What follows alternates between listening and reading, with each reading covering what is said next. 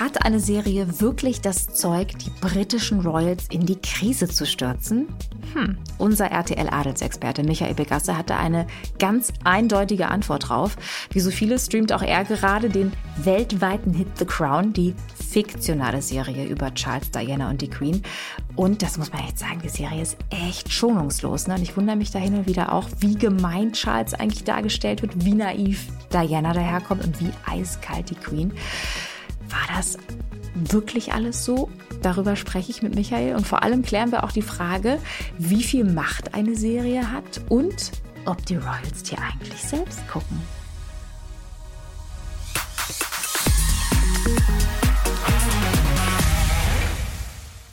Hallo Michael, es gibt royale Fragen zu klären. Gut, dass du da bist. Ja, es gibt natürlich jetzt äh, The Crown. Ich weiß nicht, ich suchte, ja, ja. ich suchte es, äh, Bella, ich suchte es seit einigen Tagen. Es ist einfach herrlich. Es ist so eine schöne, so eine schöne Zeitreise. Ich finde es wunderbar. Die fünfte Staffel ist ganz frisch draußen. Wie weit bist du denn schon, wenn du sagst, du suchtest schon? Was also ich habe die Hälfte. Die Hälfte habe wow. ich geschafft. Also okay. es war jetzt gerade das berühmte Jahr 1992, das Annus Horribilis. Äh, da ist der Queen Queen ja quasi die komplette Royal Family um die Ohren geflogen. Also Andrew und Fergie haben sich scheiden lassen. Dann kam das Buch von Diana raus von, mit Andrew Morton, Her True Story. Äh, dann hat Anne sich scheiden lassen und dann dieser, dieser Brand in Schloss Windsor, den, der die Königin wirklich komplett aus der Fassung gebracht hat. Das war, und dann habe ich aber noch eine nachgezogen gestern Abend und das war natürlich Charles und Diana. Also die beiden bekriegen sich jetzt und Diana kommt in diesem sensationellen äh, Kleid an, dieses Rachekleid. Du erinnerst dich, mhm, dieses mhm. schwarze, schulterfrei, ganz, ganz kurz, um ihrem Mann, um Charles die Show zu stehlen, der zur gleichen Zeit das berühmte BBC-Interview gegeben hat. Also da bin ich jetzt so mittendrin. Herrlich. Herrlich, es ist tatsächlich wahr. Aber jetzt müssen wir einmal noch kurz für alle, die nicht so drin sind, aufklären, was ist echt an der Serie und was eigentlich nicht. Ich meine, die echte Geschichte sozusagen, die echte äh, Royal Family Story, dient als Vorbild. Ähm, das schon, ne? aber trotzdem ist natürlich irgendwie auch viele Details und so sind Fiktion, weil man es ja einfach auch nicht wissen kann. Mhm. Aber wie authentisch empfindest du die Erzählung? Ich empfinde sie zumindest mal zu 95 Prozent authentisch, weil, okay, weil wow. es, ist, es ist unwahrscheinlich gut gespielt, unwahrscheinlich gut gespielt. Also ich wäre gerne bei der Castingagentur dabei gewesen, also die äh, Prinzessin Diana gecastet haben, die die Queen gecastet haben, die Andrew gecastet haben. Also sensationell, die Charaktere. Man vergisst so, wenn, wenn man das dauerhaft guckt, man vergisst so ein bisschen, wie, wie sahen die denn eigentlich wirklich und wie sehen die Leute wirklich aus. Also das, der Cast ist sensationell. Dann ist an wunderbaren Schau, äh, an wunderbaren Orten gedreht worden. Und man denkt sich, ach guck mal, das ist Buckingham Palace alles, guck mal, das ist Windsor. Ist es gar nicht. Ist es aber, ist aber vollkommen egal, weil es ist so hochwertig gemacht. Und die äh, Autoren und die Filmemacher von Netflix sind natürlich sehr nah an der Historie geblieben. Also es gibt äh, hier bei diesem Annus Horribilis diese legendäre Rede der Queen. Sie hat so, so, so ein grünes Kleid an, so einen ganz schiefen Hut und sie ist ganz traurig. Also das haben die wirklich nach den Originalbildern nachgestellt. Und ich finde, man kann wirklich unwahrscheinlich gut eintauchen. Wo du natürlich recht hast, Bella, ist damit, Fiktion ist komplett, sind alle Dialoge. Also was die Queen mit Charles gesprochen hat, was Charles mit Diana gesprochen hat. Äh, es gibt schöne Szenen, zum Beispiel Prinzessin Anne, die in, in den letzten beiden Folgen äh, eine relativ hohe Rolle, große Rolle spielt, oder auch Prinzessin Margaret. Also alle individuellen Szenen sind natürlich Fiktion. Da gibt es keine Protokolle. Das ist künstlerische Freiheit der Autoren. Und das ist genau das, was natürlich die real existierenden Royals möglicherweise an den Rand des Nervenzusammenbruchs bringen. Mhm. Bei denen werden natürlich Sachen in den Mund gelegt, die sie möglicherweise so niemals gesagt haben. Ja, vor allem, ich meine, Charles wird ja eher als böse dargestellt. Ne? Mhm. Ne? Diana dann hingegen so die naive, verzweifelte.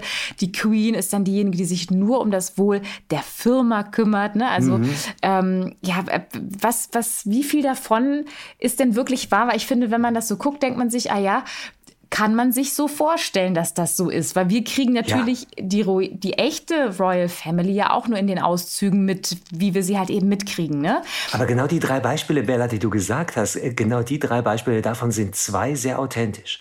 Die Queen, um mal ganz oben anzufangen, die Queen war wirklich in dieser Zeit die Frau, die diese Familie zusammenhalten musste. Die Frau, die nichts anderes gewohnt war als don't complain, never complain, never explain. Also erklär dich nicht, aber beschwer dich auch nicht, mach deinen Job. Also die Queen hat wirklich ganz, ganz heftig versucht in den 90er Jahren diese ganzen Skandale freundlich wegzulächeln und wegzuwinken. Und natürlich hat sie versucht, die Firma zusammenzuhalten. Dass da so ein bisschen das Herz auf der Strecke geblieben ist, weil sie als Königin und nicht als Mutter reagiert hat, ist vollkommen klar.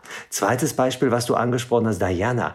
Ja, sie war diese naive, dieses naive Mädchen, die irgendwann aber festgestellt hat, ich habe so eine, eine Faszination auf die Öffentlichkeit, auf die Medien, auf die Menschen. Also mir gelingt es wirklich, Menschenherzen zu erobern. Und das hat sie genutzt. Also Diana wurde ab einem gewissen Punkt vom äh, Segen für die Royal Family, wurde sie zum Fluch, weil die wurde unberechenbar. Und, und dass es zu dieser Scheidung mit Charles kam, von Charles kam, das ist natürlich Dianas Interesse gewesen. Die wollte nicht mehr. Und die wusste aber genau, ich kann es mir auch erlauben, ab einem gewissen Punkt diese Royal Family zu verlassen, weil ich habe selbst mein eigenes Standing und ich werde meine eigene Zukunft haben.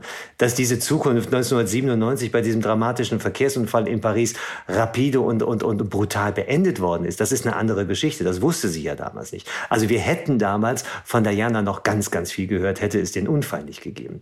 Und dann äh, sprichst du äh, Charles, Charles an. Ja. ja, Charles ist natürlich einer, die, die aktuelle Staffel spielt in den 90er Jahren, also die spielt vor 30 Jahren.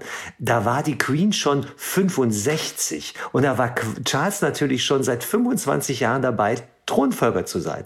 Jetzt im Rückblick wissen wir, es hat noch mal 30 Jahre gedauert, bis er jetzt endlich König Charles III. werden konnte. Und er hat natürlich versucht, damals als mit 40-jähriger Mann eigene, eigene ja, Pfähle einzuhauen und quasi äh, sich ein eigenes Gesicht zu geben als künftigen König. Und er hätte niemals gedacht, dass der noch 30 Jahre warten muss. Mhm. Also es ist schon extrem spannend, vor allem wenn man das jetzt so sieht und man, man denkt sich so, es wird auch zum Beispiel Charles III. wird mehrmals genannt. Ja, wie, wird, wie werden Sie denn denn als Charles III. sein?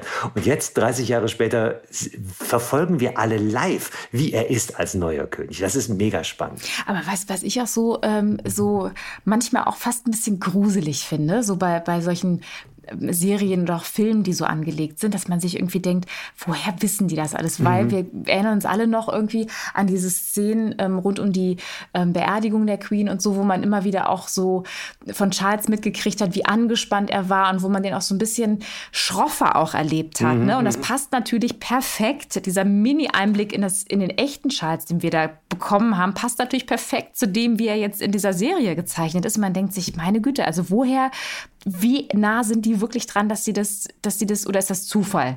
Ne? Nee, die sind nah dran, Bella. Die sind nah dran, weil, weil Charles ist das beste Beispiel dafür. Übrigens ähnlich wie William auch. Charles ist ein sehr, sehr impulsiver Mensch. Und, und du, wir haben es gesehen, als er mit diesem Stift, als der Stift genau. gekleckert hat und als er da ein bisschen ausfallend geworden ist. Das ist Charles. Aber das ist nicht Charles der König, sondern das ist Charles der Mensch. Und wir müssen bei diesen, bei diesen Royals müssen wir immer unterscheiden in der Öffentlichkeit, wen sehen wir gerade? Reagiert gerade der Mensch oder, oder überreagiert gerade der König? Und das wird in der Serie auch ganz, ganz schön gezeigt, weil Charles hat natürlich Schwächen. Also vor allem hat er eine Schwäche für Camilla, äh, was ja damals ein Riesenskandal war.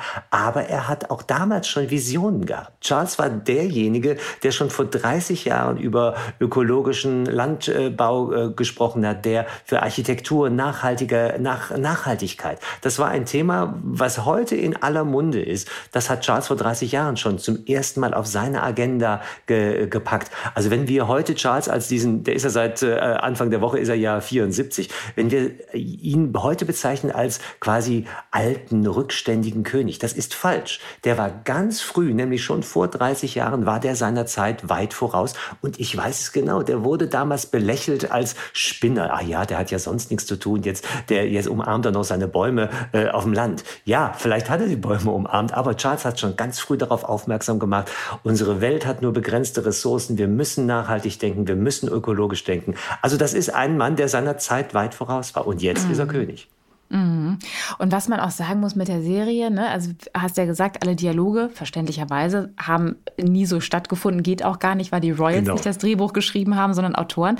Ähm, aber trotzdem sind die sehr nah dran an der tatsächlichen Historie. Und da gab es ja, du hast es eingangs schon erwähnt, ein paar Sachen, die durchaus schmerzhaft waren, auch schmerzhafte Erinnerungen dann sicherlich auch hochholen. Also zum Beispiel, äh, wie Charles, oder auch Camilla gerade erwähnt hast, in einem Telefongespräch vorgeschwärmt hat, er wäre mhm. gerne ihr Tampon.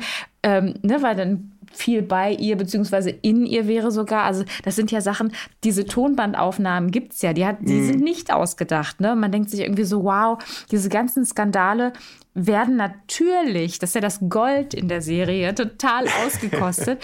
Und ich denke mir, das muss doch schon hart sein für die, für die echten Royals, oder? Also ich meine, da geht es ja jetzt in dem Fall um den König von England, ne? Ja, ja, ja. Aber es geht, Bella, das ist das, was ich eben meinte. Es geht aber auch um einen Mann, der damals unsterblich und zwar über jede Maßen hinweg in diese Frau verliebt war. Ja, und da gab es einfach mal Dirty Talk.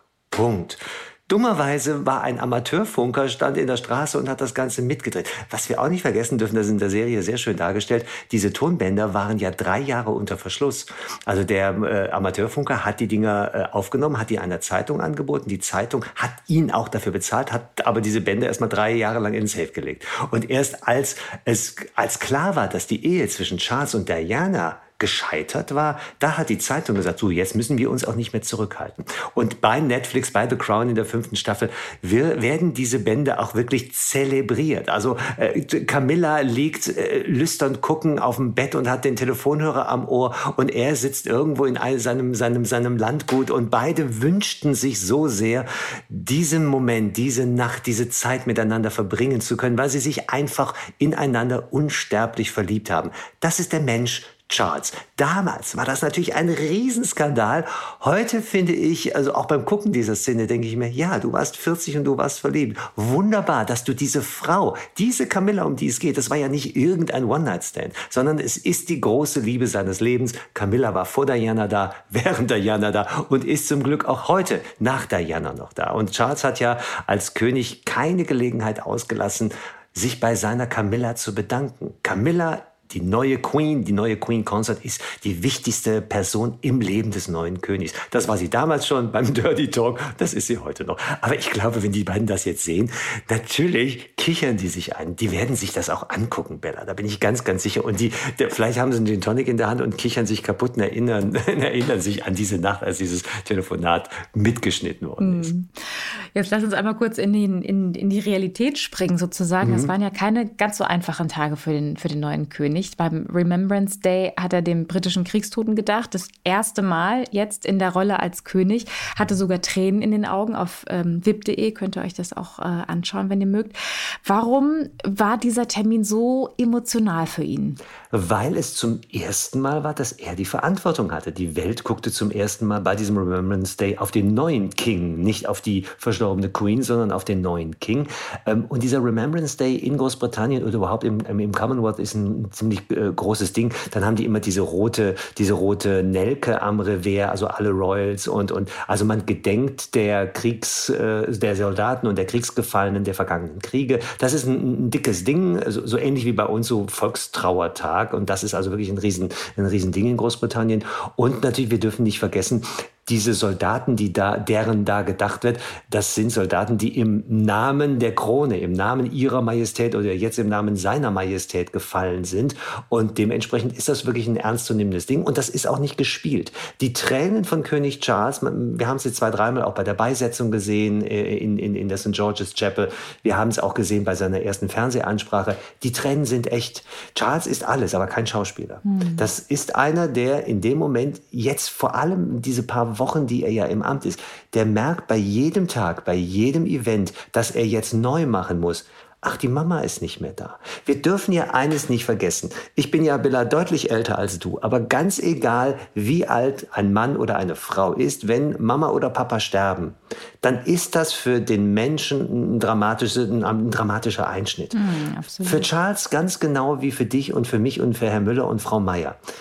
Und bei Charles war es aber so, der hatte ja gar nicht die Zeit irgendwie zu trauern. Das heißt, der wurde sofort König, der musste sofort eine Rede halten. Und bei solchen Sachen wie beim Remembrance Day, da fällt ihm in diesem stillen Gedenken auch ein, oh, ich denke jetzt nicht nur an gefallene Soldaten, nein, ich denke an die Mama. Und dann kommen die Tränen. Und das macht ihn für mich ganz ehrlich, unwahrscheinlich nahbar und unwahrscheinlich sympathisch. Mm, total. Und mir ist ähm, bei der Gelegenheit auch noch ein schönes Detail bei Kate aufgefallen, der neuen Princess of Wales. Sie hat Ohrringe getragen, die auch Diana mal hatte. Ja. Waren das tatsächlich, waren das die von Diana? Aber natürlich. Und sie hat doch zum Beispiel bei der Beisetzung der Queen, hat sie ja auch eine Brosche getragen, ja. die aus der Schmuckschatulle der Queen mhm, stammt. Mhm. Daran sieht man, die Royal Family, äh, ich sag mal, Nachhaltigkeit wäre ja schade, wenn die schönen Stücke in der Schmuckschatulle vor sich hinschimmeln würden. Nein, klar ist, man will auch die, auch die Kontinuität und die Tradition klar machen. Und für William ist das natürlich was ganz Tolles. Er sieht Schmuck seiner Mama am, am Hals, am den Öhrchen, an den Ohrläppchen oder auf dem Revers bei seiner geliebten Frau, bei Catherine. Seine Mutter war die Princess of Wales, die unglückliche Princess of Wales und Catherine ist die glückliche Princess of Wales. Das ist einfach schön. Das ist einfach schön zu sehen, dass es da eine Kontinuität gibt und dass diese Tradition, diese schönen Schmuckstücke auch weitergegeben werden. Das ist, ich finde das toll. Mhm. Und nach den ähm, ja, etwas bedrückenderen Emotionen vom Remembrance Day hieß es dann ein paar Tage später ja auch irgendwie auf einen anderen Emo-Zug auf springen und Partytime. Mhm. Charles ist 74 geworden. Weißt du, ob und wie äh, das gefeiert wurde? Ja, also er hat ja sogar ein Ständchen bekommen. Er hat ein Ständchen, ein Ständchen von der, von der, von der Guard, also von der Wachablösung, die man immer vor Buckingham Palace sieht. Die haben tatsächlich Happy Birthday, Your Majesty gespielt, was ich irgendwie ganz lustig fand. Äh, es gab keine große Party, äh, weil die großen Partys, das würde, wir sind, äh, Bella, wir sind quasi noch in der Trauerzeit. Also das wäre völlig unangebracht gewesen, wenn der jetzt irgendwie ein dickes Fest gemacht hat. Der wird mit seiner Camilla, wird er angestoßen haben, die Familie wird da gewesen sein. Es gab keine Bilder davon übrigens, um eben nicht ein falsches Image zu kreieren. So nach dem Motto, ah ja, wir tun so, als ob wir um die Oma oder um die Mutter trauern, aber auf der anderen Seite äh, machen wir Big Party. Das würde einfach nicht passen. Das würde auch nicht passen von seinem Herzen her. Das, was ich eben gesagt habe, diese Tränen beim Remembrance Day, die waren echt. Und genauso echt ist dann auch das Gedenken, dass dem überhaupt gar nicht zum Feiern zumute ist. Der wird nächstes Jahr beim 75. Ich glaube, da lässt er es richtig krachen. Mm, ja, da bin ich auch mal gespannt, was da für eine Party auf uns wartet und welche Bilder es dann auch gibt. Genau. Ähm, du hast schon gesagt, dass du davon ausgehst, dass sie die Serie gucken. Das kann ich mir, ehrlich gesagt, gehe ich davon auch aus. Das kann ich mir schon vorstellen. Und, heimlich. der, äh, und Harry ich glaube, hat das... Heim, heimlich, äh, Bella. Ich glaube, die gucken Meinst das heimlich. Du? Ja, ne, also die würden, ich glaube, die sagen dann irgendwie, ach, wir gehen ins Bett und dann gucken wir dann äh, auf dem Handy dann doch nochmal schnell. Die wollen doch, die wollen doch wissen, worüber reden die Menschen? Das ja, ist doch klar. genau das, das ist doch genau das. Ein König, eine Königin, ein Monarch muss ja spüren, oder zumindest versuchen zu spüren, worüber redet mein Volk, worüber reden die Menschen in der Bahn, worüber reden die Menschen an der Bushaltestelle. Und die Menschen in Großbritannien im Moment reden nur über The Crown. Also müssen die Protagonisten doch auch wissen, worüber die reden. Also heimlich gucken die das. Aber Harry hat das ja sogar bei James Corden gesagt, dass die das gucken. Ne? Also ja, klar. Er hat bestätigt irgendwie, ja, wir gucken das. Und ähm, ich habe mich jetzt auch gefragt, ne? jetzt sehen wir in der Serie natürlich auch, was diese Familie durchgemacht haben, dass das echt eine mhm. Menge war. Ne? Und, ähm, und dann ist natürlich die Frage, werden die auch The Crown überstehen? Weil das macht natürlich irgendwie auch was und sie kommen nicht wirklich sympathisch rüber. Ne? Das ist ja schon irgendwie auch schwere Kost hier und da für die Royals. Was ist da deine Einschätzung? Wird The Crown der Krone schaden? Nein. Ganz klar, nein. Du hast möglicherweise recht mit deiner Formulierung, sie kommen nicht sympathisch rüber. Ja, aber und das würde ich unterstreichen und ein Ausrufezeichen dahinter setzen, sie kommen menschlich rüber. Das ist das. Charles als verliebter Gockel beim Dirty Talk kommt menschlich rüber. Eine Prinzessin Anne, die eine gescheiterte Beziehung hat und die ihrer Mutter Klartext redet, Mama, ich lasse mich scheiden, ich heirate jetzt einen neuen Mann. Genauso Margaret. Margaret, die verstorbene Schwester der verstorbenen Queen, die quasi die große Liebe ihres Lebens, nämlich Pete Townsend, nicht heiraten durfte, weil ihre Schwester, weil Lilibet gesagt hat, nein, ich als Königin verbiete es dir. Ich als Schwester, mir tut es leid, aber als Königin muss ich dir das verbieten. Es war in den 60er Jahren, also von daher, äh, damals konnte sie das noch verbieten. Die, die, die, die einzelnen Personen kommen unwahrscheinlich menschlich und zerbrechlich auch rüber. Auch Diana wird äh, von, von Elizabeth Debicki aus Australien sensationell dargestellt. Die hat also quasi immer diesen gesenkten Kopf und diesen Kajalstift unter den Augen. Großartig. Also ich glaube, die muss während der Dreharbeiten, muss die, muss die rund um die Uhr Kajalstift in den Augen gehabt haben. Die spielt ganz, ganz toll und Sie kommen vielleicht nicht sympathisch, aber sie kommen menschlich rüber. Und deswegen, um deine Frage zu beantworten, das schadet denen auf gar keinen Fall. Sie werden als Menschen in dieser Firma dargestellt und als Menschen, deren Leben nicht so einfach ist in dieser Firma, weil das klingt immer so nett, ach, ich bin Prinzessin, ich kann den ganzen Tag äh, Champagner trinken und Ausritte machen und wie auch immer. Ich, Bella, ganz ehrlich, wollte nicht Teil einer Royal Family sein und ich glaube, du auch nicht. Wenn wir mal ganz aktuell in, in, in andere Monarchien reingucken, schau doch mal in die Niederlande. Katharina Amalia, die 18-jährige Kronprinzessin, wird von einer Mafia bedroht ja, und darf tragisch. deswegen ihr Studium in, in Amsterdam nicht machen und muss quasi alles online machen. Mhm. Was macht das mit einem solchen Menschen, mit einem jungen Menschen in seiner Entwicklung, dass er quasi, er oder sie quasi in dieser, in diesen Traditionen gefangen ist? Mhm. Und das zeigt The Crown so gut. Die Menschen, die, um die es da geht, sind gefangen in dieser Firma, wie die Queen es immer gesagt haben. Und sie schaffen sich ihre kleinen Freiräume, indem zum Beispiel bei Prinzessin Margaret, äh, es gibt keine Einstellung, wo sie kein Glas in der Hand hat. Also Prinzessin Margaret wird wirklich als die Schnapsdrossel dargestellt, ganz sweet und ganz äh, eine tolle Schauspielerin auch. Also es wird natürlich ein bisschen überzeichnet, aber alles sehr, sehr, sehr sympathisch. Ja, und es muss ja auch überzeichnet sein. Es ist halt eben, ja, das müssen wir auch noch mal feststellen, keine Doku, es ist Fiktion und aber eine sehr unterhaltsame Fiktion. Michael, vielen Dank, dass du wieder da warst und dann würde ich sagen, ab auf die Couch zum Weitersuchten, oder?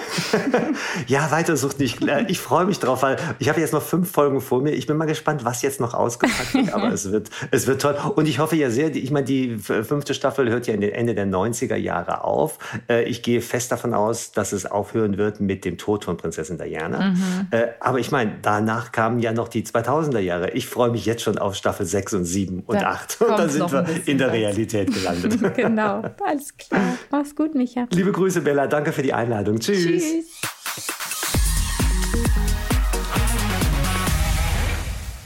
Dieser Podcast ist eine Produktion der Audio Alliance.